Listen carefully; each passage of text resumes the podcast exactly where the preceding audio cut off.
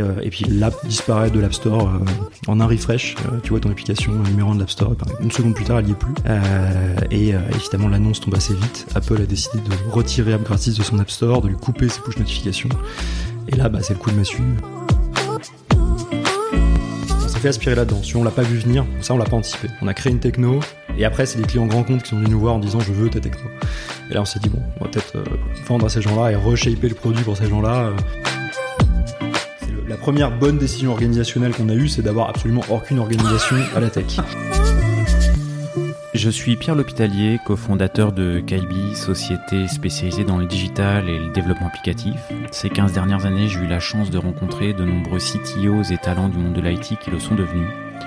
Aujourd'hui, je leur donne la parole et ils nous donnent leur vision.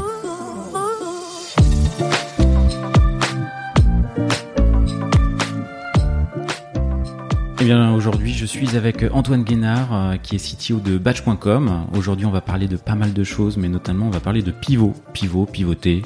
Euh, Batch.com, qui est né des cendres d'une autre entité, d'une autre d'une autre application qui s'appelait App Gratis. Il va nous en parler un petit peu plus dans le détail aujourd'hui, mais avant toute chose, merci Antoine euh, bah, d'avoir accepté cette invitation et d'être là euh, aujourd'hui avec nous.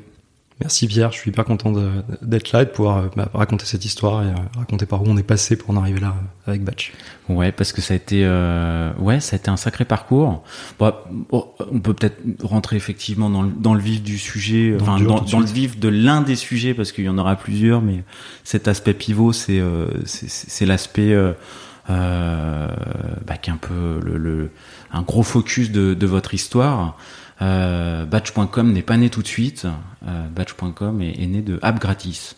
Exactement. Euh, moi, j'ai rejoint une boîte qui s'appelait App Gratuite euh, en 2012, qui existait depuis 2009, euh, et je l'ai rejoint comme un, simple salarié. Et aujourd'hui, finalement, je suis cofondateur d'une solution SaaS B2B de marketing qui s'appelle Batch.com. Donc, on est on est quasiment dix ans après. Qu'est-ce qui s'est passé entre les deux? L'histoire, on l'a déjà pas mal raconté, mais c'est toujours intéressant de donner un autre angle dessus, notamment un angle technique, euh, puisque les gens le, savent peut-être moins. Mais effectivement, euh, la jeunesse de ça, c'est une, une, une, application qui s'appelait App Gratuite. je fais souvent l'analogie en disant que c'était une sorte de groupon des applications. donc tous les jours, on mettait en avant une application mobile à une époque où euh, finalement il y avait un gros problème de découverte sur l'App Store. Les gens achetaient leurs premiers iPhones en 2009-2010 euh, et puis ils savaient pas quoi télécharger comme application. Puis en même temps il y en avait des milliers qui arrivaient tous les jours. Donc notre job en gros euh, c'était d'aller creuser dans cet App Store, identifier la meilleure app possible et puis tous les jours un peu sous une forme éditoriale d'écrire un petit texte et de dire à tous nos utilisateurs qui étaient déjà des millions quand je suis arrivé, euh, bah, venez télécharger cette application, c'est vraiment la meilleure aujourd'hui. euh, autant dire que évidemment le business model était publié rédactionnel puisque un certain nombre de cette application payait pour être mise en avant, même si elle devait passer les, les grandes règles éditoriales. Euh, et euh, quand je suis arrivé dans la boîte, euh, j'avais vraiment un background technique. J'étais CTO dans la boîte précédente où j'étais. Euh, mais Simon, mon associé euh, d'aujourd'hui, m'a recruté sur un poste de head of growth, donc plutôt sur une verticale marketing, on va dire. Ouais, pas du tout CTO. Non, assez étrange, euh, mais ça, ça cadre un peu aussi mon profil. Euh, j'aime bien dire que je suis euh, moyen, au mieux bon dans pas mal de domaines, euh, excellent nulle part, et, et, autant la tech, le design, le produit me passionne. Une bonne moyenne au général quand même. Une bonne moyenne, mais voilà, j'atteins mes limites assez rapidement. et non, et finalement j'ai géré un peu le, on va dire l'internationalisation de, de donc comment faire passer ce ce média d'une dimension très francophone, voire française, à une dimension internationale euh, en, achetant du trafic, c'est-à-dire en achetant des utilisateurs qui allaient installer cette application, continuer à l'utiliser. Euh, et en parallèle, on levait des fonds puisque le, le, business explosait. voilà. Donc en gros, le constat, c'est fin 2012, on a un business qui est explosif, qui commence à être dans quelques pays européens. On lève des fonds avec un fonds d'investissement français, on lève 10 millions d'euros. et début 2013, on appuie très fort sur la pédale d'accélérateur. on lance l'activité dans le monde entier. Euh, en Asie du Sud-Est, euh, Moyen-Orient, euh, en Russie, dans toute l'Europe, Amérique du Sud. Amérique du Nord au Canada. et le dernier pays qu'on fait, c'est les US au mois de mars 2013. C'était le pays de trop Le pays de trop, probablement. on est rentré sur le radar d'Apple qui a probablement pas apprécié que malgré lui, AppGratis soit un peu un faiseur de roi sur l'App Store, puisque mécaniquement, une application qui est mise en avant auprès de millions d'utilisateurs sur la même journée finit première des classements. Et donc, on avait un peu. Il y, a des, il y a des applications. Enfin, bon, ça, remonte un petit peu, mais il y a des applications. dont tu te souviens que vous avez vraiment fait découvrir grand, grand public et qui sont aujourd'hui toujours dans les hauts de classement qui n'auraient peut-être pas été euh, ouais, des euh, applications que t'es content bah, d'avoir fait découvrir c'est des grands éditeurs tu vois des, des, des, des Clash of Clans des, des, Candy Crush étaient déjà relativement gros à l'époque mais euh, bah, finalement ils ont utilisé App gratis comme un relais pour aller dans des pays dans lesquels ils n'étaient pas du tout présents après t'as beaucoup de startups françaises euh, dont on parle aujourd'hui, ou même des éditeurs plus classiques qui ont lancé leur app euh, grâce à App Gratis. Donc ce serait difficile de te faire une liste exhaustive. Mais ouais, mais du Candy Crush, vous, avez, vous avez participé, quoi. Ouais, on a participé comme, comme, comme beaucoup d'autres, mais voilà, de manière assez significative dans certains pays. Je pense qu'à l'époque, c'était vraiment App Gratis, c'était le, le, le, moyen de lancer ton app de manière assez, assez massive sur une journée. Euh, voilà, mais donc pour reprendre l'historique, effectivement, 2000, mars 2013, bah, euh, on lance aux US, on devient tout de suite très fort, on est sur 15% des iPhones américains. Et puis euh, euh, une nuit, euh, mon associé est dans un avion pour le Brésil. Vous passez de 0% à 15% des iPhones américains. En une semaine ou deux, un truc complètement délirant. Voilà, donc too big, too fast. Et, et, en, pleine nuit, mon associé est dans un avion pour le Brésil. Moi, je suis à Paris en train de continuer à monitorer nos lancements US. Donc, je vis plutôt la nuit à ce moment-là. Et, et puis l'app disparaît de l'App Store en un refresh. tu vois ton application, numéro de l'App Store, et puis une seconde plus tard, elle y est plus. Euh, et euh, évidemment, l'annonce tombe assez vite. Apple a décidé de retirer App Gratis de son App Store, de lui couper ses push notifications. Et là, bah, c'est le coup de massue. T'as un business avec 100 personnes dans la boîte, un CA qui explose, t'as levé des fonds il y a trois mois, euh, et t'essayes de sauver ton business, mais tu comprends qu'Apple transigera pas, et donc il faut trouver euh, autre chose. C'était quoi les, enfin, vous avez quand même eu des échanges avec Apple Ouais, pas mal, ouais. Où il y en a, ouais. Bah, ils sont maîtres en la demeure, donc tu sais, c'est un peu comme dans un pays. Hein, euh, L'App Store est un pays qui a une, une constitution, c'est les fameuses euh, Developer Guidelines ou App Store Guidelines. Euh, et il y en a des très spécifiques, il y en a des plus larges, et ils ont utilisé, disons, des, des guidelines un peu plus larges, une notamment qui interdisait les applications d'utiliser les push notifications pour faire du marketing. Ce que vous faisiez alors, ce pas mal. Ce qu'on faisait pas mal, ce que vous faisiez tout le monde. C'était un peu la, base des notifications. D'ailleurs, même Apple, quand ils annoncent avec Apple TV, si tu veux, une nouvelle série, ils font une promotion marketing par une push notification. Donc, euh, donc c'était euh, c'est assez amusant avec du recul. Mais, euh, voilà, en tout cas, ils ont, ils avaient une position qui était plutôt de défense, on va dire, de leur écosystème à l'époque qui est finalement compréhensible de le point de vue d'un mastodonte. Euh, et euh, voilà, à l'époque, branle-bas de combat, t'as un ministre au bureau euh, qui vient défendre la souveraineté euh, supposée des plateformes, dont on parle beaucoup en ce moment.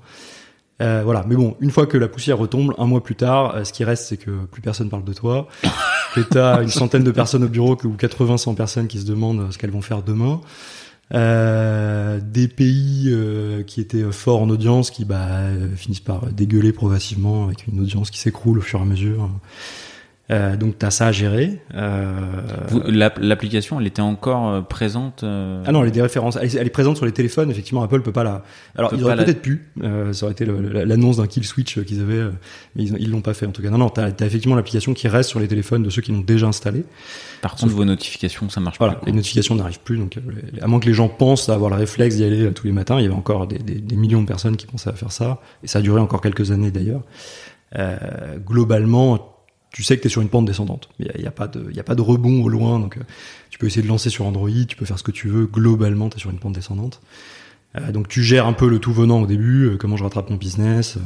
T'as un pays qui est plus assez gros, je sais pas, t'avais ouvert la Corée et le Japon, quand tu passes, quand t'es plus qu'à 1000, 1500 lecteurs, bah tu, tu fermes ces pays-là, tu licencies les personnes qui écrivaient dans ces pays-là.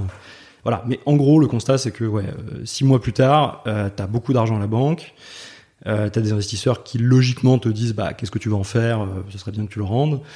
Euh, que, tu, le rendes parce que c'était lié à des levées de fonds euh, récentes. Que effectivement, tu as levé des fonds sur un business qui est un business média qui s'appelle Gratis et, et que t'as pas non plus un, potentiellement un chèque en blanc pour faire n'importe quoi. et on arrive un peu à cette fin, fin 2013 où on se dit bon bah qu'est-ce qu'on fait? On fait le choix de garder l'argent, on fait le choix de relancer un business.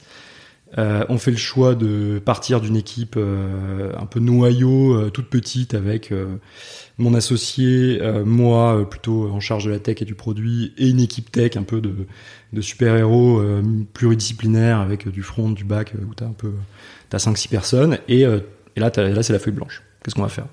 Donc on lance plein d'idées pourries, des jeux vidéo, euh, un CRM, des choses comme ça. Puis finalement, on se dit bon bah AppGratis a des super technos de segmentation. Un CRM Vous avez pensé à faire un CRM pour euh, soir sur le CRM. C'était une très mauvaise idée.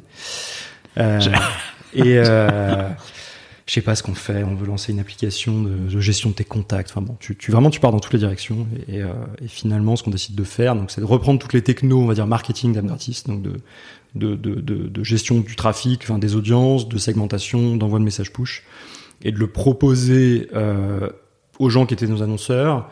Les gens qui sont plutôt intéressés au départ, c'est plutôt des médias, on va dire, qui ont plutôt besoin de broadcast, tu vois, besoin d'envoyer beaucoup de notifications très rapidement, ce qui était exactement ce que faisait Abertis. Et donc c'est ça qu'on décide de construire à partir de, 2014. Euh, et euh, on décide d'appeler ça batch parce qu'on arrive sur un marché qui est déjà assez mature. T'as déjà beaucoup d'acteurs qui font ça, notamment des Américains. Donc on paye très cher une marque euh, très forte, un 5 lettres qui a du sens.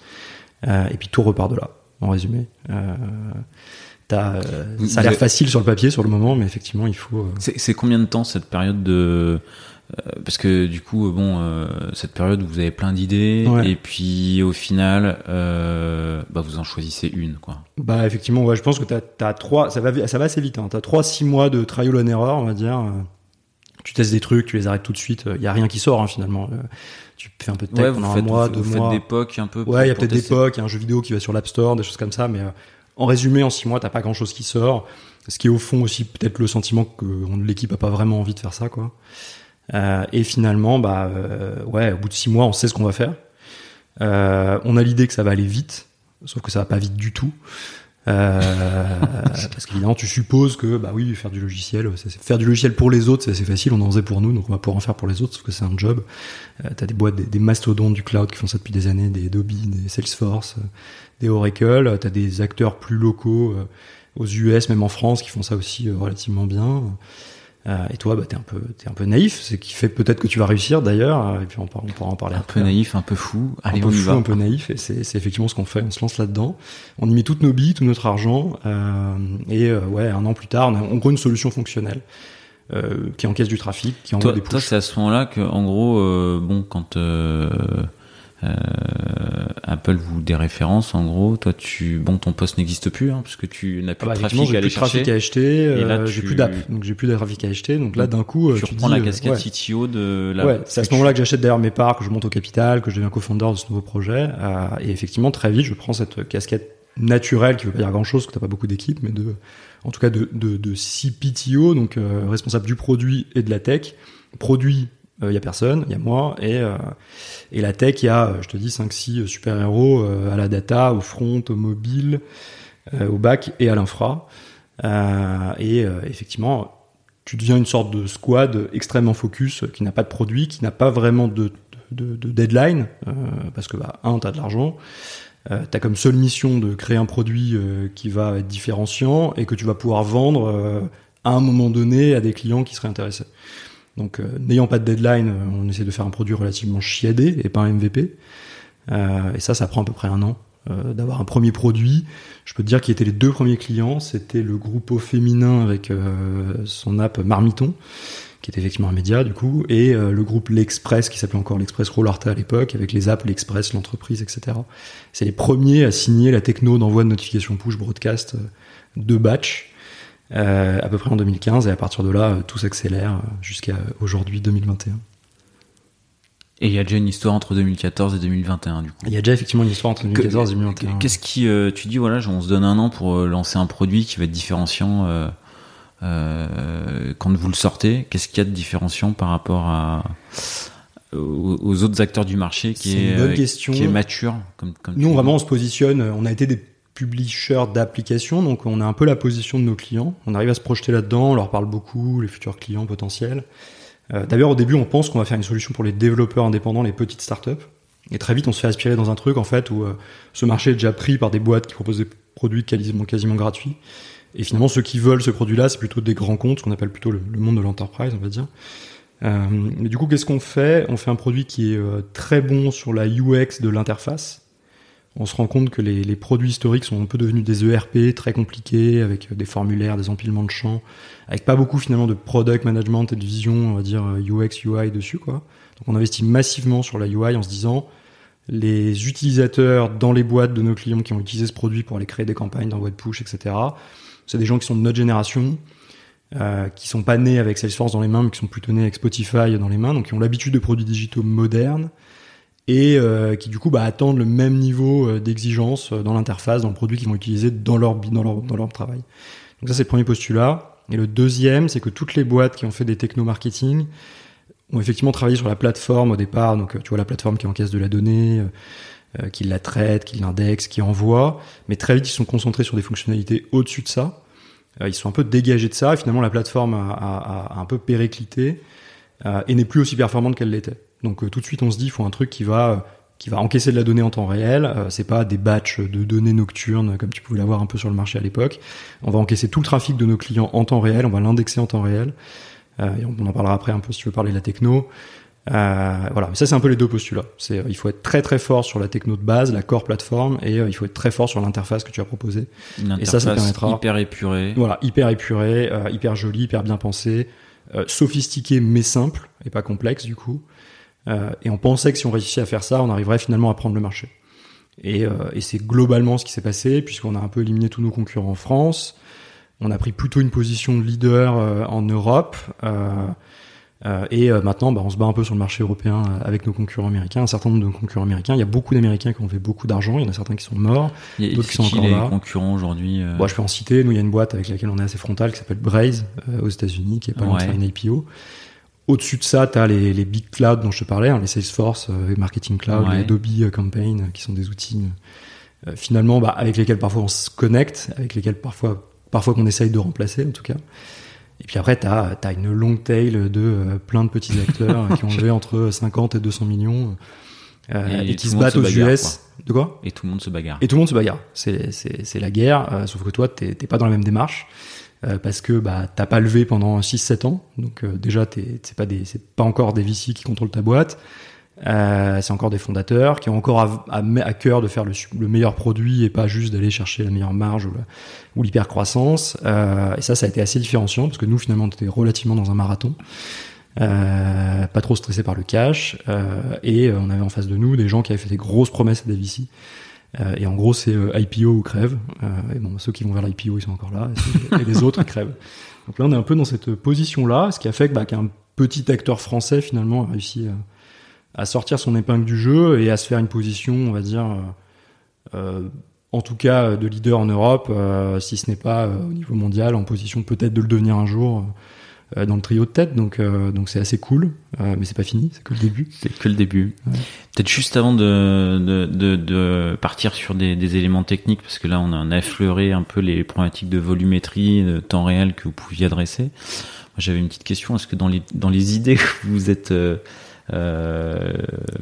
faites entre AppGratis et Batch.com, est-ce que est-ce que dans votre cahier des charges il y avait un what if euh, Google does it ou what if euh, les Gafa euh, font la, même chose. phrase des VC, qu'est-ce que vous faites si Google vous, Google vous, vous remplace? Euh, Nous, on se l'est posé à nous-mêmes. Enfin, tu vois, comme bah, t'imagines bien qu'après après gratis, il y, a eu une petite période pendant laquelle on parlait plus trop à nos investisseurs parce que bah eux ils étaient perdus, nous on était perdus, donc c'était pas le moment de, de discuter. Mais ouais, non, non, on s'est posé la question sur chaque truc, quoi. ça faisait partie de la réflexion. Tiens, euh, bah, tu viens, tu viens de te faire dégommer ton business par Apple, donc effectivement, tu te dis, mais non, mais euh, si je fais ça, est-ce qu'il n'y a pas un environnement réglementaire qui va me faire du mal? Si je fais ça, est-ce qu'il n'y a pas un environnement propriétaire qui va me faire du mal? On est quand même à une époque où, quel que soit le produit digital que tu sors, euh, tu le fais dans le jardin de quelqu'un. Soit il a un accès en trafic que tu vas acheter chez Google et Facebook, soit il a un accès en SEO qui est contrôlé par Google, soit il a un accès sur un App Store qui est contrôlé par des GAFAM aussi. Donc effectivement, on s'est posé toutes ces questions-là. Et je dois te dire que Batch euh, est indirectement euh, quand même une techno qui se met dans les applications de nos clients. Euh, mais nous, on n'a plus vraiment euh, d'applications à les mettre sur les stores. Euh, disons que c'est nos clients qui portent aujourd'hui ce truc-là. Mais effectivement, on continue à travailler avec les API d'Apple et de Google. Euh, D'ailleurs, on a de bien meilleures relations avec eux aujourd'hui. en étant prestataire de leurs API de push ou wrapper de leur techno, on est une sorte d'énébleur entre guillemets des, tu vois, des frameworks d'Apple et de Google. Euh, et plus euh, un publisher euh, sous la coupe de leur, de leur App Store. Quoi. Ok, ok, ok. Bon, ça faisait partie des réflexions des, du cahier des charges. Ça devient un drive absolu en, en, toute chose et dans tout ce que tu fais.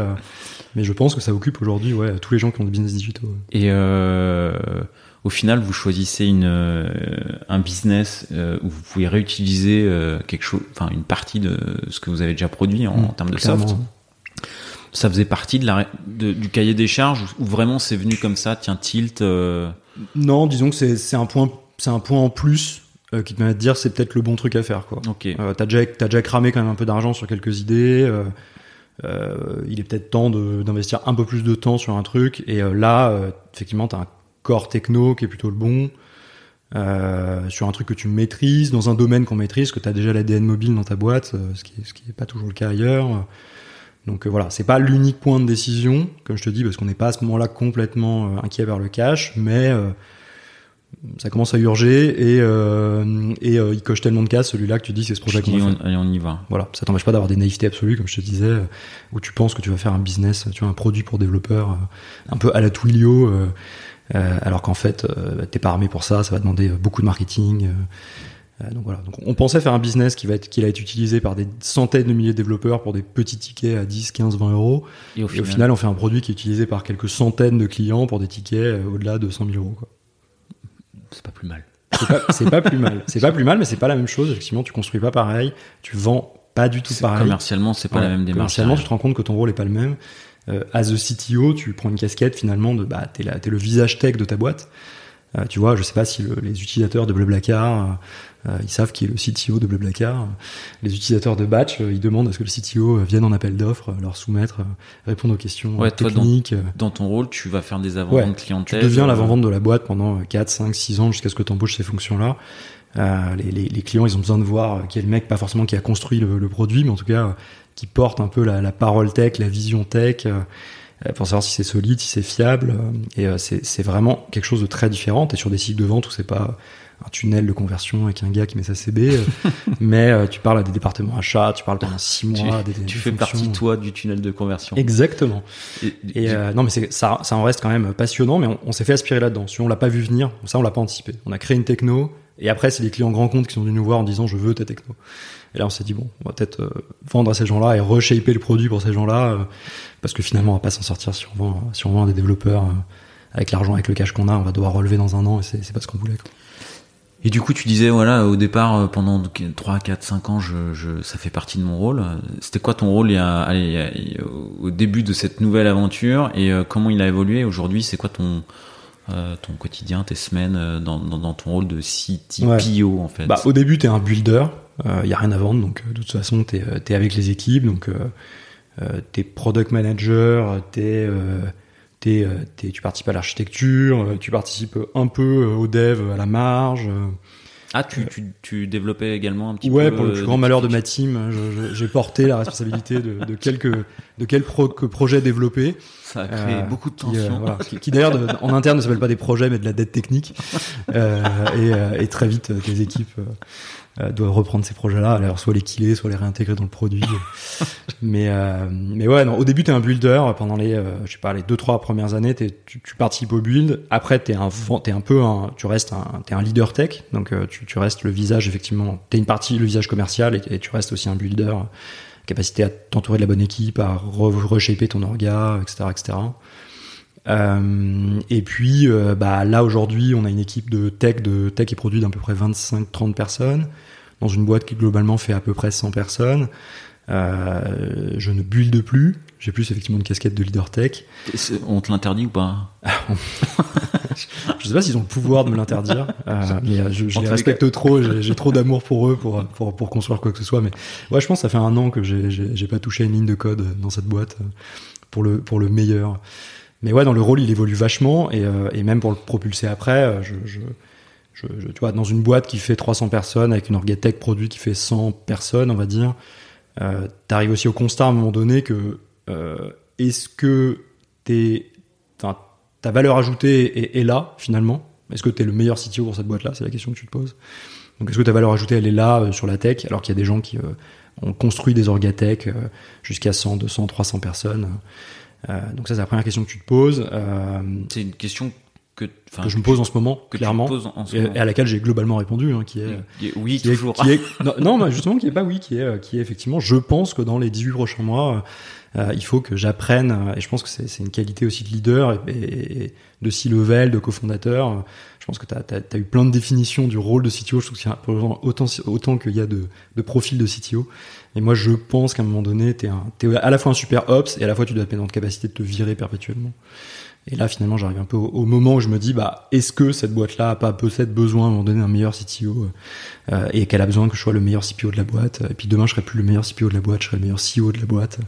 C'est des questions légitimement que tu te poses, clairement. Donc, euh, j'ai un rôle qui a beaucoup évolué, qui va continuer à évoluer, euh, jusqu'à probablement devenir un leader tech as a co-founder, euh, mais plus forcément euh, as a CTO opérationnel. Donc là, du coup, tu. Bon, t'es en train de dire que tu, tu recrutes potentiellement un CTO je suis en pour. train de dire que je recrute potentiellement un CTO dans les, dans les 18 prochains mois. Un CTO très fort qui a déjà construit des orgatech, ouais, de 100, 200 personnes.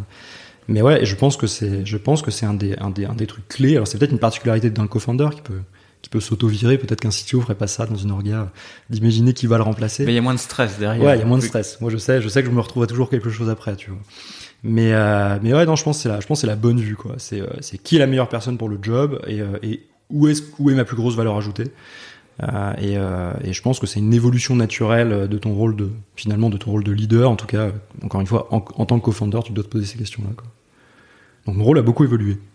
Ok, et dans les 18 prochains mois, il, il- il va continuer Il à va évoluer. continuer à évoluer, ouais, avec euh, bah, comment finalement euh, Et- recruter la bonne personne, l'accueillir, l'aider, euh, l'aider à prendre de l'ampleur dans ce rôle-là, euh, lui passer les clés de la baraque et euh, et, euh, et euh, continuer à l'aider, mais un poste plus stratégique euh, avec une double casquette, euh, bah, effectivement où tu as un, un bon couple product et tech. euh, puisque finalement résolument tout ce qu'on fait a une, a une, a une dimension business. Hein. La tech pour la tech, ça n'existe pas. À la fin, la tech, elle sert quand même les objectifs business d'une boîte ou les, ou les besoins des clients. Donc, euh, donc ça, c'est ouais, effectivement, c'est ce qui est devant moi. Et alors du, du coup, euh, si tu vas, ça va faire le pont vers euh, peut-être des questions un peu orientées produits. Euh, On n'a toujours pas parlé euh, des, des infra et de la techno, mais du coup, tu, tu m'offres un pont facile. Si toi, tu, tu prends une des casquettes très orientées produits, ça va être quoi vos enjeux produits, métiers que vous allez sortir dans les 1, 2, 3 ans et les impacts techniques potentiellement Bonne question. Les challenges, je dirais qu'ils ont pas changé, euh, on va dire depuis euh, six ans. Ils se sont aggravés, euh, aggravés dans le bon sens du terme. C'est le scale qui les a aggravés. C'est ça qui est vraiment passionnant euh, quand t'es euh, quand t'es aux manettes d'une boîte comme ça, qui euh, bah, qui à la fois fait un truc passionnant de base et qui ensuite a la chance de connaître le succès. quoi. C'est que ce que ce que si t'es curieux, je pense que c'est un, un trait de cette fonction-là. Il faut être curieux en toute chose. Euh, tu vas être curieux du produit que tu crées et tu vas être curieux des challenges qu'apporte la croissance.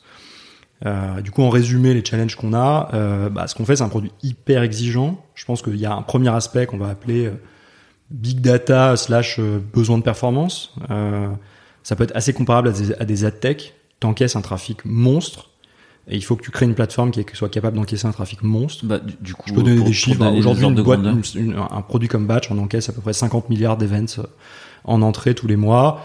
Et en output, c'est à peu près la même chose. C'est à peu près 50 milliards d'events. euh, Ça doit être 30 milliards de notifications euh, et 20 milliards d'autres types de messages euh, délivrés en sortie. Donc c'est assez important. Euh, J'aime bien dire. 50 milliards. Ouais, ça, ça commence à faire beaucoup. Euh, J'aime beaucoup dire aux candidats back-end, infra qui nous rejoignent que ils ont le choix soit d'aller dans une des scale-up à la mode, e-commerce euh, ou autre, euh, soit aller chez Batch euh, qui euh, encaisse le trafic de ces scale-up euh, et euh, de plusieurs de ces scale-up. Aujourd'hui, tu prends le, le top 10 sites français, je pense qu'il y en a 6 ou 7 dont le trafic est encaissé par Batch euh, sur le site web, sur les applications mobiles. Donc euh, euh, si, euh, si, le, si le scale euh, est, est un sujet, je pense que chez Batch, c'est vraiment l'endroit l'endroit cool pour en faire. Quoi. Donc ça, c'est assez délirant. On utilise des technos là-dessus qui, euh, bah, qui, sont, euh, qui sont armés pour ça. On fait beaucoup d'asynchrone et, euh, euh, je dirais que la colonne vertébrale de tout ce qu'on fait, c'est Kafka, qui est une messaging queue euh, hyper performante et, dont on se sert pour tous les échanges entre les microservices, les web services, etc., etc. Et la base de données big big data qu'on utilise, c'est Apache Cassandra, qui est assez connu, qui est utilisé chez Facebook, chez Apple.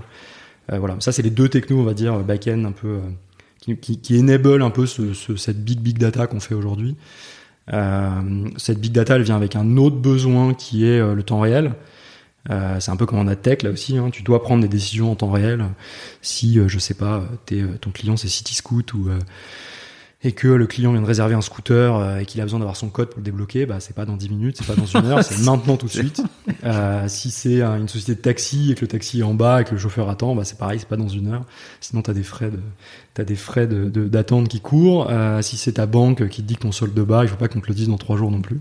si c'est si c'est du sport, c'est bien. Si c'est du sport, je t'en parle même pas. si c'est un événement d'actu majeur, qui soit positif ou négatif, je t'en parle même pas. C'est la breaking news, il faut qu'elle arrive tout de suite. Donc t'as des besoins de temps réels qui sont phénoménaux en plus de ces besoins de big data. Comment vous les gérez Enfin, euh, enfin techniquement, enfin voilà.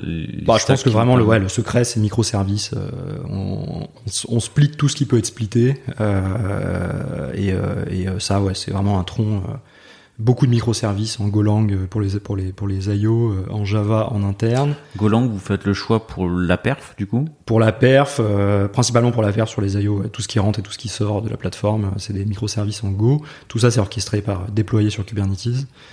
Euh, et je te disais Cassandra et Kafka. Donc ça c'est le premier gros challenge. Deux, vraiment on va dire big data real time. Le deuxième, il est lié vraiment à, à tu fais du SaaS B2B sur un truc assez exigeant. Et euh, là, tu es sur un truc de, on va dire, reliability, euh, sécurité. Euh, tes clients, ils veulent que tu sois hyper stable, parce que c'est bien d'envoyer vite, mais c'est encore mieux d'être up pour pouvoir le faire. Donc, si ta plateforme elle est down à un moment critique, bah, tout le monde te fait la gueule. Hein. donc, il faut il faut être up tout le temps. Il faut être hyper sécurisé parce que tu collectes des données personnelles d'utilisateurs finaux quand même. Est-ce que dans votre infra, c'est peut-être ingénu comme question, mais vous pouvez avoir une partie de la plateforme un client où ça merde une fois 0,001% euh, du temps, mais et, pas les autres clients où si où c'est architecturé ou si ça tombe, c'est tout qui tombe. Alors c'est la c'est la c'est la magie et la l'enfer du SaaS. Hein, c'est euh, la magie du SaaS, c'est qu'effectivement tu dédies pas des infrastructures on-premise à tes clients, donc ça leur coûte du coup beaucoup moins cher parce que toi toi tu, tu mets en place une infra, on en parlera tout à l'heure de l'infra, mais c'est aussi une particularité chez nous. Mais tu mets en place une infra qui est mutualisée euh, même si tu mets les données en silo dans les bases, etc., tu mutualises l'infra, il utilise la techno, donc le, client n'est pas obligé d'aller réserver euh, 40 euh, serveurs chez lui dans son data center pour hoster ta techno. Euh, le désavantage, c'est que du coup, quand t'es down, t'es down pour tout le monde. Alors effectivement, ça peut être sur une feature, un service particulier, mais tout le monde entre guillemets encaisse le downtime euh, en même temps. Donc t'as pas de t'as pas, enfin c'est pas un choix. Il faut être up. Nous on vend, on vend au moins du, du 3 nines à nos clients. en réel, on est plutôt sur 4 nines, plutôt 99, 99. Euh, mais euh, voilà, ça, ça c'est un truc. Euh, les clients sont intransigeants là-dessus. l'uptime et la stabilité.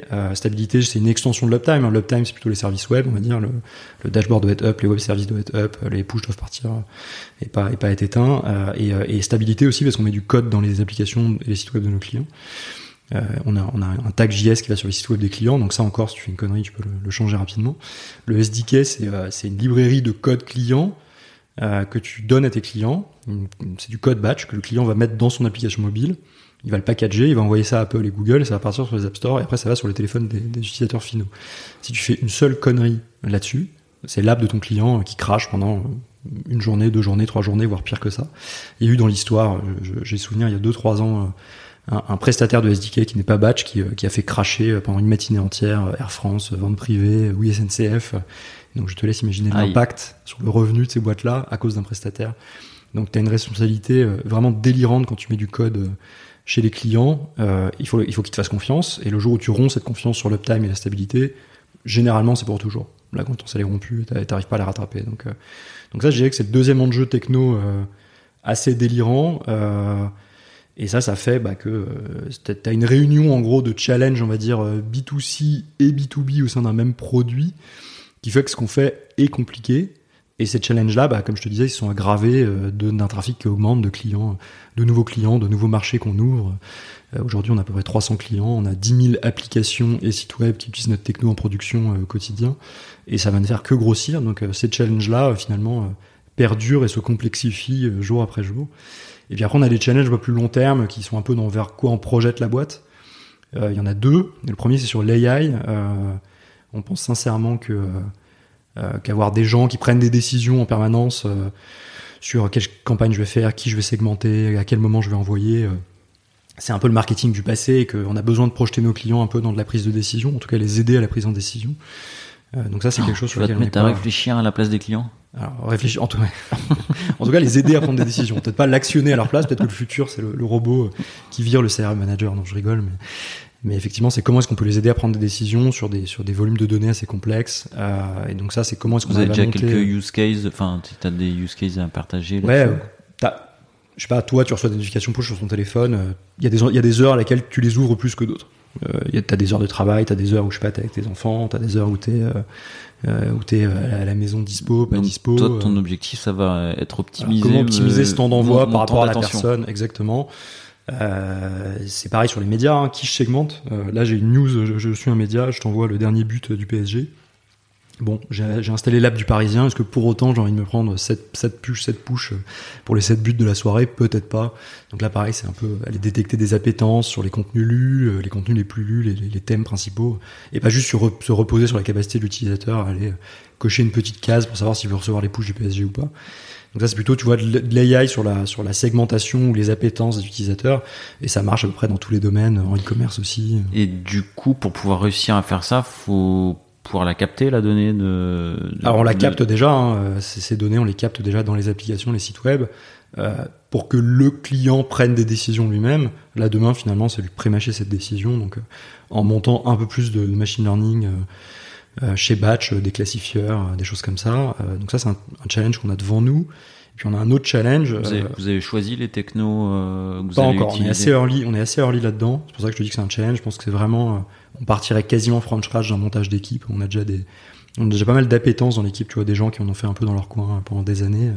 Mais c'est pas quelque chose sur lequel on est positionné aujourd'hui. Donc, euh, monter une équipe euh, ML AI chez Batch, je pense que ça sera un, un challenge passionnant pour, euh, pour, les- moi ou pour le CTO qui, qui me remplace. Qui- Euh, et euh, non, et le dernier challenge, c'est euh, c'est comment est-ce qu'on projette Batch au-delà finalement de ce qu'on appelle aujourd'hui le mobile engagement. Donc aujourd'hui, on a des on a des technos plutôt d'envoi de notifications push, de messages in-app, donc notifications push dans les apps et sur les sites web.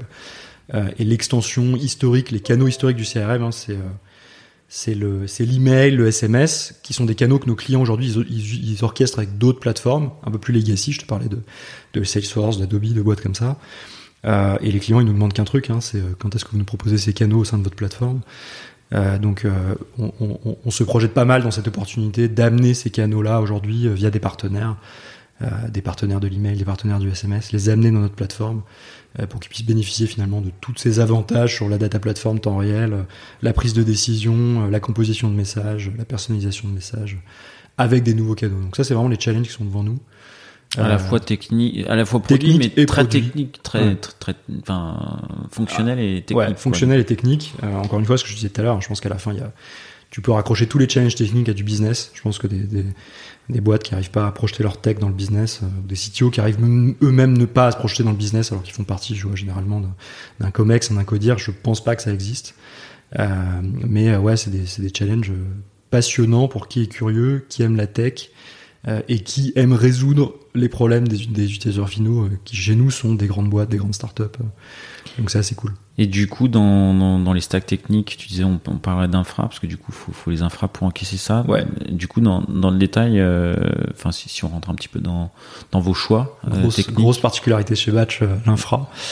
Euh, quand je dis ça à des candidats, quand, quand on dit ça dans les, dans les process, là, je sais pas, enlever de fond, des choses comme ça, euh, et quand tu dis que tu fais du bare metal, euh, c'est, l'hérésie, et effectivement, c'est ce qu'on fait chez Batch euh, depuis 6 ans. On est en bare metal, donc ça veut dire quoi? Ça veut dire euh, qu'on, qu'on ne loue pas euh, des, des, des instances, des VM, voire au-dessus, euh, des bases de données managées à du AWS ou du, du Google Cloud Platform, euh, mais on loue des serveurs physiques raqués dans des armoires euh, à des boîtes comme euh, OVH et Scaleway en France.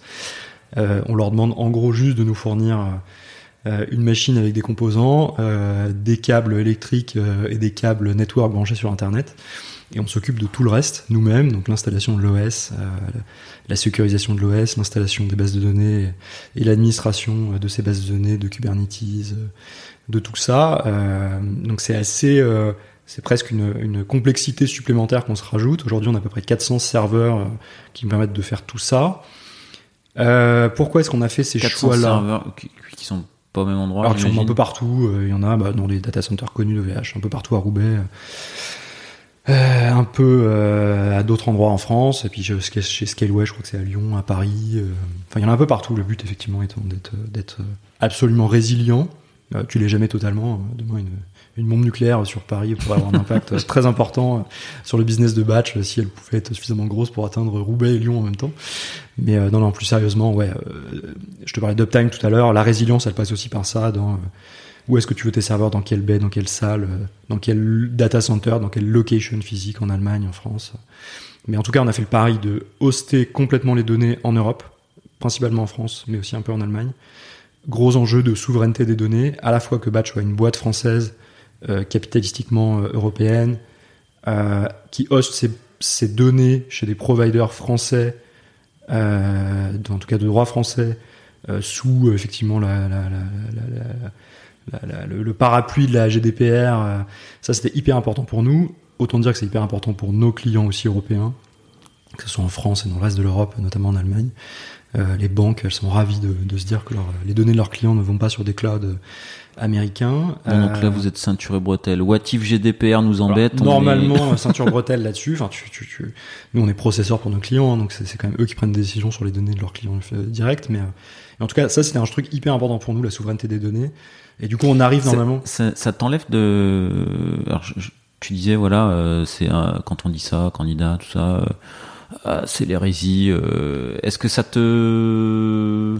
Niveau attractivité, recrutement, ça, ça te. Alors, euh, attractivité recrutement, je pense que c'est un impact négatif sur certains profils, notamment en DevOps, qui sont un peu, tu vois, qui aiment, pas trop l'idée de gérer des ressources physiques, même si on a des SRE, des gens qui sont plus sur l'infra des gens qui sont plus sur le DevOps à un niveau supérieur, et qui sont pas trop s'occuper notamment de se charger de cette, cette partie serveur. Mais ça peut avoir un petit problème d'attractivité parfois. Euh, et d'ailleurs, by the way, sur certains trucs, on essaye de faire de plus en plus de, VM, tu vois, sur des, des staging, de nouveaux projets, des choses comme ça.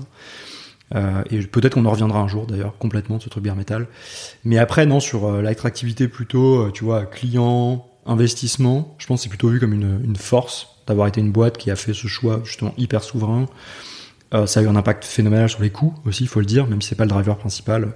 On a des coûts d'infra aujourd'hui qui sont deux à trois fois inférieurs à ce que ça nous coûterait Si sur un cloud américain. Ouais. Je peux donner des ordres d'idées, mais en gros aujourd'hui, euh, on dépense à peu près un demi-million d'euros d'infra euh, annuel et on pourrait payer, à mon avis, facilement entre 1 et 2 millions d'euros pour une infra équivalente euh, chez un grand cloud. Euh, quand je te dis souverain, c'est pas juste d'être chez des boîtes françaises, mais c'est aussi de contrôler tes technos. On n'utilise pas des bases de données propriétaires euh, d'AWS euh, qui font que le jour où tu veux migrer chez GCP, bah, il faut repenser tout ton produit. Euh, on utilise Cassandra, on utilise Kafka, on les manage nous-mêmes, donc on sait les mettre sur un provider ou un autre de manière complètement agnostique.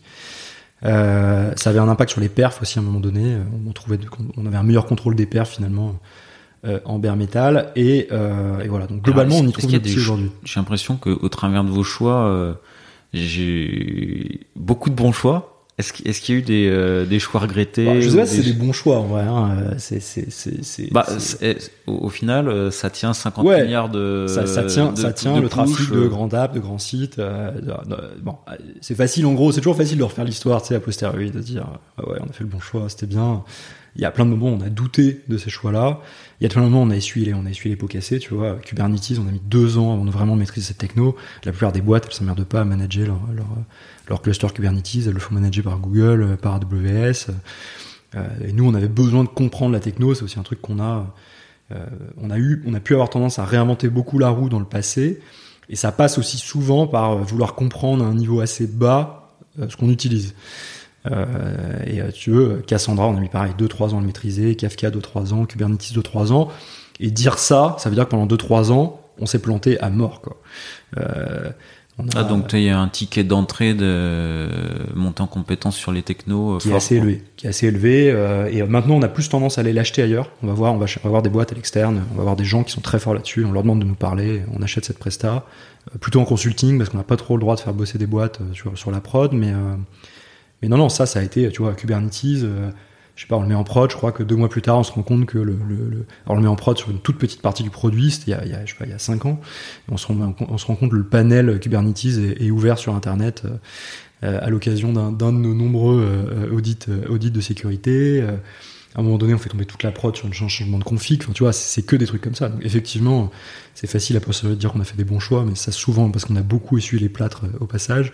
Ce qui fait qu'on est hyper maintenant pragmatique quand on veut ajouter de nouvelles techno. Vous avez fait tomber de la prod sur un changement de config Kubernetes Un petit changement de config euh, Kubernetes euh, peu éclairé. Alors là, ton, ton 0,001, il, ah, là, il, est pas. Alors ça dépend combien de temps tu fais tomber ta prod, mais effectivement, là, ce mois-là, ce mois-là, ce mois-là, tu fais, tu fais 99,8, 99,7. Ouais, non, des, des, des, histoires comme ça, on en a pas mal, euh, mais aujourd'hui, on est beaucoup plus pragmatique euh, face à l'innovation. Tu sais, la nouvelle techno un peu shiny euh, que, tout le monde veut, que tout le monde veut utiliser, qui a l'air facile à utiliser sur le papier, elle est pas facile à utiliser dans ces contextes de scale, avec ces, ce nombre de serveurs. donc voilà, je, je, je on ferait peut-être pas les mêmes erreurs si on recommençait batch, peut-être on partirait en cloud pour simplifier la vie. Aujourd'hui, en tout cas, c'est un choix qui s'est plutôt défendu, qui, a, qui a plein de vertus, et en même temps, on serait trop bête de pas le remettre régulièrement sur le tapis de se ah, Tu le, ouais, aujourd'hui, je pense que tous les gens se la question. Tous, les ans, se reposent la question est-ce qu'il faut que Batch parte en cloud? Est-ce qu'il faut que Batch change de base de données? Est-ce qu'il faut que Batch euh, change de, de, de langage à tel endroit? Enfin, Perpétuellement, on se pose ces questions-là. Je pense que c'est sain, j'ai l'impression. Mm-hmm. Euh, parce que effectivement, on est, on est soumis à des pressions qui changent en permanence. Quoi. Le, le, le trafic de 2018, c'est pas le même que le trafic de 2021. Quoi. Non, effectivement. Euh, du coup, je rebondis un petit peu sur le recrutement parce que du coup, tu, tu me dis, euh, voilà, on a sur des technos, on a, on a, on a mis beaucoup de temps à les appréhender euh, euh d'un point de vue technique. on est allé assez bas dans, dans, la compréhension des choses. Donc du coup, pour que ça ait du sens, faut un faible turnover. Et puis sur la partie recrutement, j'ai l'impression que vous avez des ambitions dans, dans, dans, dans les mois à venir. Vous avez un, un, process particulier de, recrutement, d'onboarding, des originalités. Euh. Ouais, je sais, je sais pas, c'est particulier. On a une grosse fierté, c'est qu'on a euh, les gens dont je te parlais qui ont construit cette plateforme au tout départ. C'est un, c'est un, un corps de six personnes euh, avec des casquettes variées, comme je te disais tout à l'heure. Et je peux les citer, il y a mon bras droit aujourd'hui qui a of Engineering qui s'appelle Nicolas, Cédric, Stéphane, il y a deux Arnaud et un Vincent. et ces gens-là, ils ont été clés. Comme je te disais, c'est au début, tu es vraiment sur un mode très artisanal. Euh, t'as besoin d'aller, t'as besoin d'aller très vite. et ces gens-là, ils ont été, ils ont permis ça. Ils ont ça fait 10 ans qu'ils sont là. Et ça fait effectivement quasiment tous 10 ans qu'ils sont là, entre 8 et 10 ans. Il y en a un, on a fêté les 10 ans cette année. Il y aura deux anniversaires de 10 ans euh, l'année prochaine euh, et euh, trois ou quatre l'année d'après. Donc ça, c'est une grosse, grosse fierté d'avoir pu garder ces gens-là. Alors est-ce qu'ils sont ils sont restés parce qu'il y a une culture qui est assez forte, parce qu'il y a des challenges techno qui les challenge eux-mêmes, parce que eux-mêmes ont réussi à peut-être créer une sorte d'environnement amical là-dedans. Donc ça, ça a été clé d'avoir des gens très forts qui aujourd'hui sont tous les leads sur des, des scopes de responsabilité différents, des gens très forts, très investis euh, je pense qu'on Batch ne serait pas du tout là si, si, on n'avait pas eu ça. Euh, ça aspire aussi beaucoup d'autres personnes. Euh, quand tu des gens très forts, bah, effectivement, c'est facile de recruter d'autres personnes. Euh, les, les, les, gens compétents, ils n'ont pas envie d'être le meilleur de l'équipe dans laquelle ils, ont, ils arrivent, ils ont envie de trouver des mentors. Donc quand on a recruté des gens après, au back-end, au front, etc., je pense que les gens qui sont arrivés ont été potentiellement fascinés par les gens qui sont croisés en entretien d'embauche, sur les cas pratiques ou les tests techniques.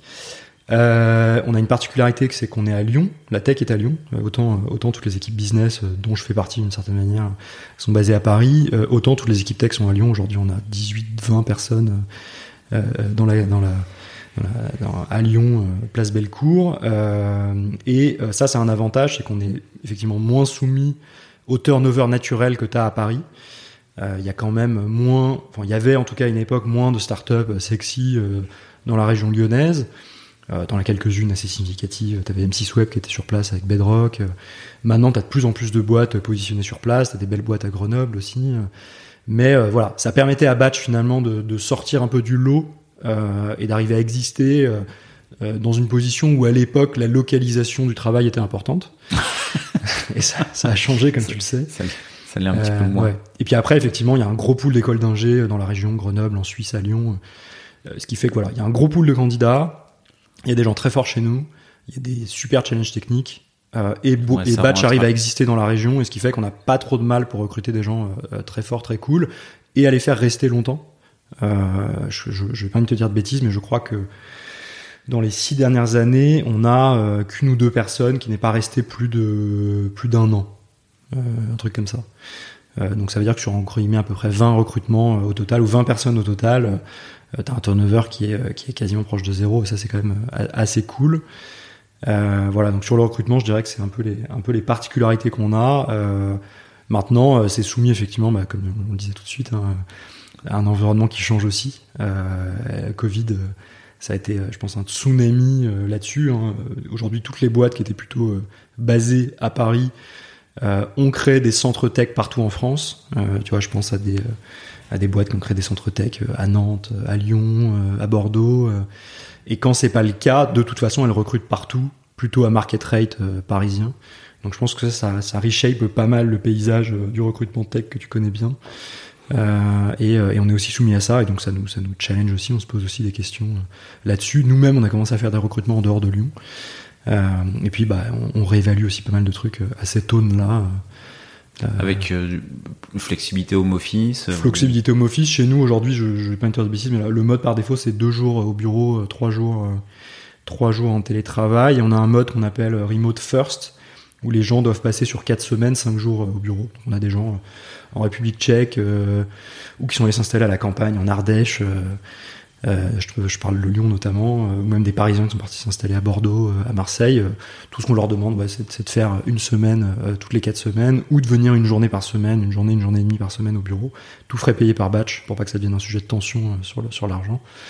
donc on a été assez souple là-dessus assez vite. J'ai entendu des histoires de boîtes qui ont mis du temps à se positionner et qui ont perdu beaucoup de talent technique notamment parce qu'elles se positionnaient pas.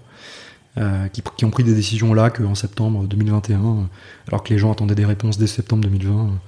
Donc euh, je crois que nous, on a essayé, essayé d'être hyper réactif là-dessus parce que c'est ce que demandent les salariés et que globalement toutes les boîtes se sont rendues compte que toutes les boîtes bien organisées, je précise, se sont rendues compte que ça avait absolument aucun impact sur la productivité ou la vélocité des équipes tech.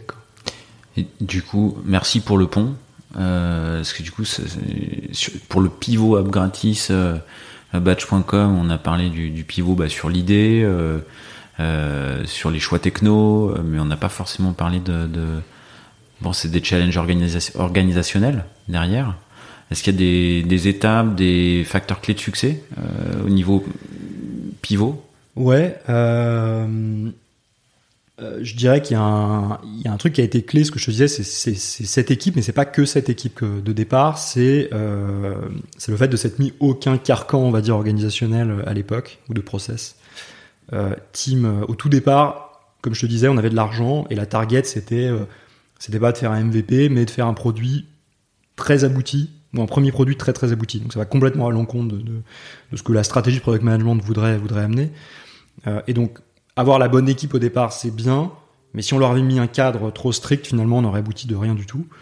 Donc en fait, finalement, équipe très horizontale, agilité de mots, mais finalement pas de logique de sprint parce que bah tu chips rien en trois semaines, tu chips rien en deux semaines, donc il euh, n'y euh, a pas vraiment de logique de sprint. Euh, très peu de gestion de projet, des gens plutôt autonomes sur ce qu'ils ont à faire.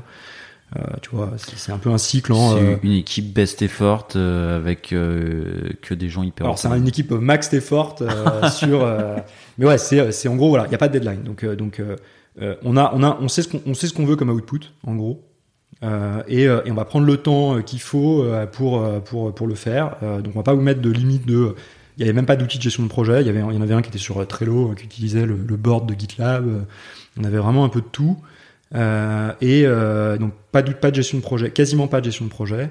Personne qui, qui own ce sujet-là. tu veux, c'est c'est ok, le scope de ce qu'on va faire, c'est ça, tout le monde le challenge. Ok, on fait un peu de R&D, ah bah non, c'est pas la bonne techno, on va faire autre chose. Donc capable de passer des mois sur des trucs que tu, que tu jettes à la poubelle. Voilà, mais ce, ce, ce truc-là, finalement, euh, je, je pense pas qu'on aurait réussi finalement à pivoter euh, euh si on avait euh, mis un carcan euh, dès le départ avec, tu vois, des sprints, beaucoup d'agilité, un outil gestion de projet, des cérémoniaux qui seraient plutôt venus qui, qui, plutôt intervenus comme des comme des freins plutôt que des accélérateurs. En résumé, on a fait confiance à des gens très smart pour s'organiser, finalement pour tous participer à quoi doit ressembler le produit quels sont les meilleurs technos pour y arriver. Euh, si on avait pensé MVP, on n'aurait pas pensé scale tout de suite. On aurait dit bah, le premier produit il peut pas trop scaler. Et finalement bah, quand le scale serait arrivé on aurait dû repartir pendant un an à construire ce scale. Là le premier produit il était hyper mature sur le scale et bah, ça a fait que très vite. On a pu scaler vite sur le business aller encaisser le trafic de plein de médias voilà. Donc ça je dirais que c'est le c'est la première bonne décision organisationnelle qu'on a eue, c'est d'avoir absolument aucune organisation à la tech.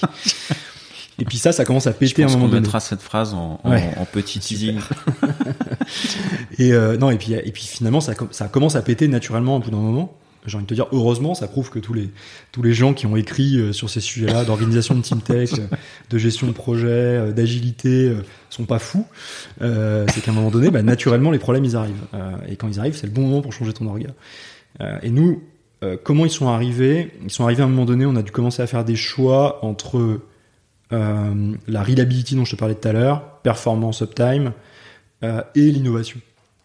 Et comme on voulait pas avoir une plateforme qui périclitait pour les clients, on a décidé de mettre plutôt le frein sur l'innovation à l'époque. Et on était plus capable, je sais plus à quel moment c'est intervenu, je dirais 2018, on était plus capable pendant à peu près 6 mois, 1 an de shipper l'innovation.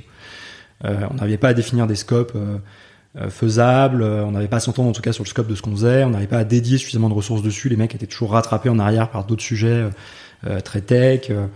et quand on est arrivé à ce moment-là, c'est le moment où on s'est dit bon, il faut qu'on arrête. L'orga qu'on avait avant ne fonctionne plus, notamment parce qu'on est construit par expertise, comme on avait au départ un front, un mobile, comme je te disais, un back-end, etc. Quand on a eu deux bacs ou trois bacs, deux mobiles, deux fronts, euh, plutôt que finalement de recréer des squads euh, pluridisciplinaires, on avait créé une équipe back-end très forte, une équipe mobile très forte et des équipes finalement qui travaillent plus entre elles. Ça c'est le premier problème. Le deuxième, comme je te disais, c'est qu'on n'arrive plus à shipper d'innovation. Euh, et donc, euh, constat, qu'est-ce qu'on fait? Bah, on va faire comme les autres boîtes. On va faire ce qui, on va prendre ce qui marche ailleurs. Et, euh, et, ça marche d'ailleurs à d'autres niveaux. On s'est posé les mêmes questions avec mon associé euh, sur la partie plus business. À un moment donné où tu es en panne de, en panne de croissance, bah, tu vas chercher euh, ce qui marche ailleurs en termes de construction d'équipe commerciale, en termes de go-to-market. Bah, on a fait exactement pareil sur l'équipe tech. On allait chercher ce qui marchait bien ailleurs. On a parlé à beaucoup de gens, on a lu beaucoup de trucs. Et euh, en résumé, on s'est dit euh, qu'il fallait amener l'agilité par la petite porte. donc on a essayé d'amener le Scrum par la toute toute petite porte. D'abord en choisissant un outil de gestion de projet qui, pour pas avoir de levée de bouclier euh, phénoménal, devait pas être Jira. Euh, parce que bah, Jira cristallisait euh, tout ce qui était le truc de la grosse boîte qui est tombé dans l'agilité, ce que tous les gens chez nous rejetaient, évidemment par méconnaissance, mais et finalement nous-mêmes d'ailleurs on, avait on avait des a priori là-dessus, donc on a choisi un outil qui s'appelait Clubhouse, qui a été renommé, qui s'appelle Shortcut maintenant. c'est pas le Clubhouse, c'est pas le c'est pas le social network Clubhouse, mais c'est un super outil de gestion de projet qui est utilisé chez Tiny Clues, Dataiku notamment. Euh, et, euh, et euh, qui a bah, qui a un produit construit pour des boîtes plutôt digital native, très bon UX, qui fait des choix produits assez bold. et qui nous, a beaucoup plu et qui avait effectivement comme gros avantage aussi de ne pas s'appeler Jira et de proposer, les mêmes fonctionnalités. Le deuxième truc, c'est qu'on a embauché un, Scrum Master qui s'appelait pas Scrum Master, qui s'appelait Technical Project Manager, qui est un mec qui venait de chez Atos Worldline, euh, donc plutôt plutôt euh, grosse SS2I plus traditionnel à qui on a interdit d'utiliser le mot Scrum, à qui on a interdit d'utiliser le mot Sprint. Donc il a appelé ça des itérations. Euh, euh et, euh, et, voilà. C'était conscient, quoi. C'était, enfin, c'était conscient de faire ça, mais l'équipe, l'équipe était elle-même consciente de ça. Personne n'est dupe. Hein. Euh c'est juste qu'on avait besoin de nous-mêmes, si tu veux, d'avoir l'impression qu'on vivait dans une réalité parallèle pour arriver finalement au même constat que cette boîte et, et y arriver. Et ça a marché. Hein. L'inconscient est, très fort. Euh, mais euh, ouais, non, non, ça, ça a été, ça, ça a été clé d'arriver à se remettre en question là-dessus, de comprendre que bah, tu pouvais pas, tu pouvais pas builder et manager, euh, sinon tu n'arrivais pas finalement à prendre de, du recul sur les opérations, sur le delivery, sur les process. Si euh, bah, tu aspiré par des, si tu portes par exemple le code d'un projet, bah, soit tu vas ralentir les autres équipes. parce qu'à un moment donné, toi, tu as d'autres tâches, tu dois recruter des gens et pendant que tu recrutes, t'es pas en train de coder. Soit tu fais des projets à la marge, ce que j'ai pu faire moi-même d'ailleurs, et, ce que ce que Nicolas notre engineering faisait aussi. Et ces projets à la marge bah, deviennent la dette de demain parce que tu es le seul à au nez, tu les as fait dans ton coin. Donc euh, ça, ça faut réaliser très rapidement que, euh, bah, que si tu es dans une position managériale ou de coach, tu dois arrêter de coder.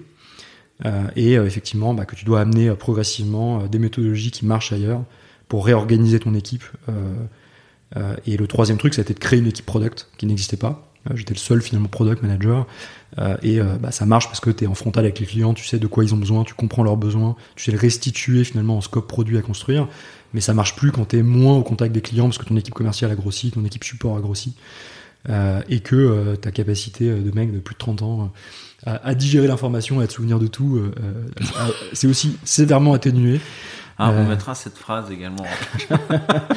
et que, euh, bah, que tu as besoin finalement d'avoir des outils qui collectent, qui centralisent le feedback client, qui permettent de prendre des bonnes décisions produits, euh, de faire de la discovery, de détecter les problèmes, d'y apporter des solutions, enfin, de prioriser une roadmap, d'y apporter des solutions de scope réduit. Donc pareil, le dernier point, ça a été à cette époque de créer une orga produit qui reposait pas juste sur l'équipe, sur les épaules d'un cofondateur et de son équipe technique. Donc voilà, ça, ça a été les, les, les grandes décisions organisationnelles qui nous ont fait rentrer dans le rang, on va dire, à un moment donné où la boîte en avait besoin, et ça nous a fait passer le step de croissance euh, suivant.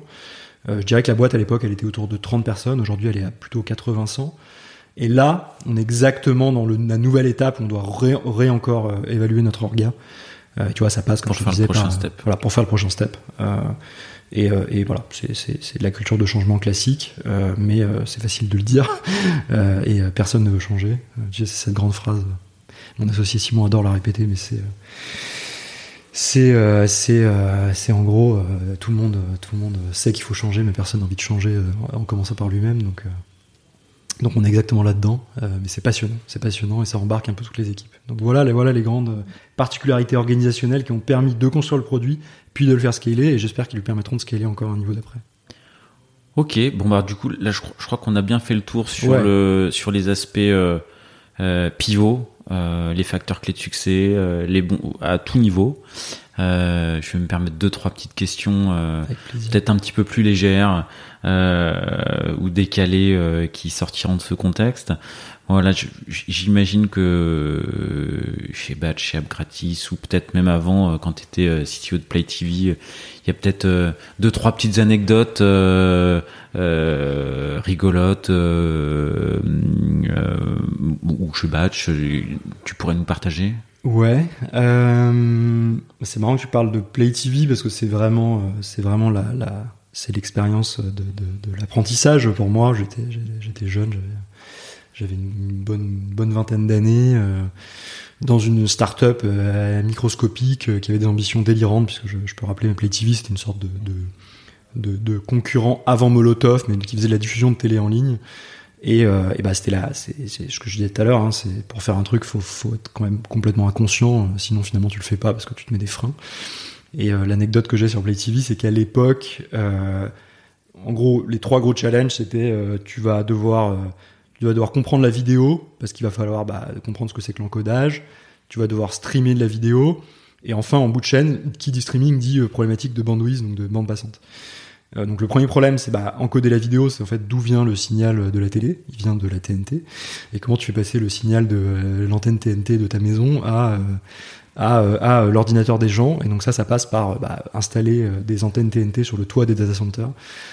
Ce qui évidemment aucun data center n'a envie de faire parce que les mecs te disent oui, mais nous on est on est, on est résistant, euh, on est des bunkers pas possible, on est résistant euh, aux intempéries, euh, aux, tremblements de terre. Et toi, tu leur dis, bah, je vais mettre des antennes sur ton toit et je vais à la perceuse faire un trou pour faire descendre un câble de mon antenne jusqu'à ma baie. Donc autant dire qu'il y a seulement un ou deux data centers dans toute la région parisienne qui t'autorisent à faire ça. Le deuxième, c'est que bon, tu encodes le signal, tu le stream, et puis ensuite, où est-ce que tu vas trouver la bande passante pour le faire? Au début, on, à l'époque, on prend des, on prend des on prend des serveurs dédiés chez, euh, chez OVH euh, et Online qui s'appelle, enfin Scaleway qui s'appelait Online à l'époque.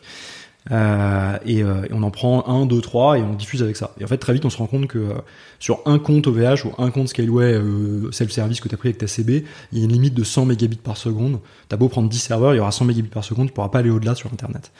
Donc, bah, qu'est-ce qu'on fait à ce moment-là Un peu en mode pirate, on, on, on prend les CB des grands-mères, des parents, des potes, et on ouvre autant de comptes qu'on peut sur ces plateformes-là pour aller exploser la bande passante. Donc on prend un, deux serveurs sur chaque compte, et à la fin on arrive comme ça à accumuler, je sais pas, peut-être 2 gigas de bande passante en cumulé, jusqu'à ce qu'on se fasse repérer euh, par, euh, OVH et Online, qui comprend que le, trafic est quand même relativement symétrique entre ces comptes. Et là, finalement, on décide de bah, d'aller signer des vrais deals avec eux, d'achat de bande passante, euh, en gros, sur un seul compte, légitime. Et donc là, on se met à acheter des dizaines de gigabits par seconde chez ces gens-là. Chez Cogen, chez OVH, chez voilà. Donc ça c'est une première expérience, première anecdote un peu marrante chez, chez Play TV, mais qui a été qui a été assez, assez amusante. J'en ai peut-être deux chez Batch, que je raconte généralement en secret, mais je vais les raconter, je vais les raconter sur ton podcast. Il y en a une première qui me fait assez marrer, je te parlais d'Uptime, c'est pour te dire à quel point le, sujet est tendu et en tension quand, quand t'es down. Mon, mon, associé Simon faisait un, un, un voyage d'entrepreneur en Israël, à Tel Aviv, organisé par un, grand patron des télécoms euh, et, euh, euh, il y a un des, rendez-vous qui se fait chez, chez un média local, une sorte de CNN israélien qui s'appelle I24 News. Et, euh, mon associé est relativement fier parce que c'est notre client. Donc il raconte aux deux trois personnes qu'il connaît que bah, c'est nous qui opérons les notifications push pour i24 News au moment où ils rentrent dans le bâtiment. Et puis ils sont dans le hall, ils attendent qu'on vienne les chercher. Et là le, le, le CTO de 24 News euh, débarque et gueule en anglais en disant mais c'est toi le mec de c'est toi le mec de batch euh, on a un gros problème votre plateforme est down depuis une heure suis-moi. Et, et, voilà. La, queue entre les jambes il va suivre le gars il me prend au téléphone en parallèle pour essayer d'expliquer bah oui on est down ça fait une heure ça va remonter vous inquiétez pas etc donc c'est la première anecdote un peu marrante mais qui te montre à quel point on, ouais, on cristallise de la tension sur l'uptime notamment chez les médias. Ah, c'est fou qu'ils soient qui, qui connaissent la et, euh, et, non, j'ai un autre sujet qui est, qui est moins marrant, donc qui n'était pas de notre, notre fait, mais euh, j'ai souvenir d'un média euh, au Moyen-Orient, mais pas en Israël, qui qui s'était fait hacker son compte API. Donc, un, disons un média dans une région qui, qui politiquement est assez tendu, on va dire. Euh, et euh, ce média-là, euh, qui, est, plutôt chrétien, se fait hacker son compte Batch. et les clés API sont, sont utilisées pour envoyer des notifications avec des notifications de médias, avec des, des images un peu olé olé. Euh, donc t'as as en gros euh, la moitié du pays qui reçoit des notifications push sur des sujets très sérieux, euh, sur des sujets sur le Parlement, des choses comme ça. Et qui la reçoit une, image, voilà, avec une image, avec une image clairement, clairement érotique, si ce n'est pas pire. voilà, donc évidemment quand on apprend ça, on change les clés API, on coupe le compte, on fait une investigation avec eux. Mais, mais là, ça, ça, te dit un autre truc dans des périodes électorales comme en France où c'est pas juste c'est pas juste un besoin d'uptime, c'est aussi un besoin de sécurité majeur parce que bah, tu sais que les ingérences politiques sont importantes et que quand tu euh, contrôles les notifications de push de manière indirecte de tous les médias d'un pays, euh, bah t'as intérêt à, ah, garantir à ces gens-là que euh, que ce soit le bon message qui parte. et ça, c'est un challenge assez important chez nous. Voilà, deux trois anecdotes qui me viennent dans ma carrière de CTO. Euh, et qui euh, sur le moment n'étaient pas forcément des moments très très drôles, mais avec du recul et des années plus tard, je, je peux en rire et me dire que ça, ça forge le caractère. C'est plus rigolo maintenant. Voilà, exactement. Euh, bah merci de ce partage en tous les cas. Je t'en prie. Euh, Est-ce que euh, sur les deux petites questions un peu un peu plus décalées, est-ce que tu as un proverbe ou une devise qui t'accompagne? Ou plusieurs hein euh, alors, on a un proverbe dans la boîte qui est euh, qui est keep pushing, euh, qui était celui d'Abgratis ah. déjà à l'époque. Ouais, c'était celui d'Abgratis, donc mais ça en fait bien. exactement, ça, ça, tombait vraiment bien que ça, ça quand, on avait batch, mais en gros l'idée c'est vraiment c'est continuer encore à, pousser. On n'a jamais terminé, il faut continuer, continuer, il faut rien lâcher. Ça, ça, ça, c'est assez aligné, je trouve, sur un objectif d'excellence auprès des clients. Faut pas lâcher, auprès de la plateforme, auprès du produit, auprès du même auprès des commercialement, tu vois, de, de pas lâcher quoi. T'es sur un deal, tu veux le gagner, tu sais que t'es perdant, mais tu vas y aller. Et puis si tu le perds une fois et deux fois, tu le gagneras la troisième fois. J'en ai deux autres qui sont plutôt proches de l'équipe tech, qui sont pas les miens, euh, mais, mais, mais euh, qui sont ceux de, de, notre notre équipe. Il y en a un, c'est euh, c'est ensemble on est meilleur. Je pense que c'est vrai. Euh, et ça a jamais été aussi vrai qu'aujourd'hui. À une époque, si tu veux, on a pu commencer où il y avait très peu de personnes qui faisaient des trucs en mode super-héros dans leur coin. Tu réalises très vite finalement que personne peut bosser seul dans son coin et que la force de ce truc-là, c'est l'équipe. Et le rôle d'un CTO, d'un engineering, c'est d'arriver à organiser cette équipe euh, intra-team et, et extra-team pour arriver à fonctionner bien. On a un deuxième que j'aime un peu moins bien, euh, qui est il faut être confiant mais inquiet. Euh, ce qui marchait à une époque, qui marche peut-être moins aujourd'hui, tu sais, c'est, euh, c'est mets en prod, t'es, t'es, t'es, tu dois avoir confiance en ce que t'as fait, mais sois quand même un peu inquiet, parce que ça pourrait péter, tu vois. Donc, euh, je, je, préférais qu'on soit confiant, mais, mais jamais inquiet. Mais ouais, c'est un peu des motos euh, dans, dans, la team, et qui, qui, qui, vivent et qui, j'espère, resteront pour certains, en tout cas. Ok, ok, ok. Et est-ce que tu as un surnom? Non, j'ai pas, j'ai pas de, de, surnom, je ne crois pas. Peut-être que mon équipe m'en donne un. Euh, euh, parce que je, je, je, peux avoir tendance à être un peu exigeant, voire chiant, mais je ne le connais pas, donc je laisserai le, je laisserai le donner, et, et sinon je ne te dévoilerai pas le, le petit surnom que, que, me donne ma maman euh, depuis que je suis petit et qui, qui relève du privé. Bon, il y a un secret que tu gardes, quoi. Il y a un secret que je garderai à la fin, quand même. Ça marche. est-ce que, est-ce qu'on a fait le tour? Est-ce qu'il y a une question que je t'aurais pas posée que t'aimerais que je te pose? Euh... Et ce sera la dernière du coup. Écoute, euh, je, n'y a pas de questions que tu pourrais me poser. Peut-être que, peut-être que les gens qui nous écoutent euh, maintenant savent que Batch va chercher prochainement un CTO, euh, euh, un CTO très très fort euh, qui, a envie d'aller dans une expérience passionnante et, euh, et, euh, et s'ils nous écoutent, je, je, les invite à me, à me contacter, moi, Simon, Nicolas Douillet, parce qu'on sera ravis de les accueillir chez nous. Donc c'est pas une question, mais c'est un, un, appel du pied. et eh ben le message est passé. Merci beaucoup. Et, et merci beaucoup d'avoir participé et, et merci à, à très toi. bientôt. Et merci à toi. Plein de bonnes choses pour euh, tous les gros challenges. Merci.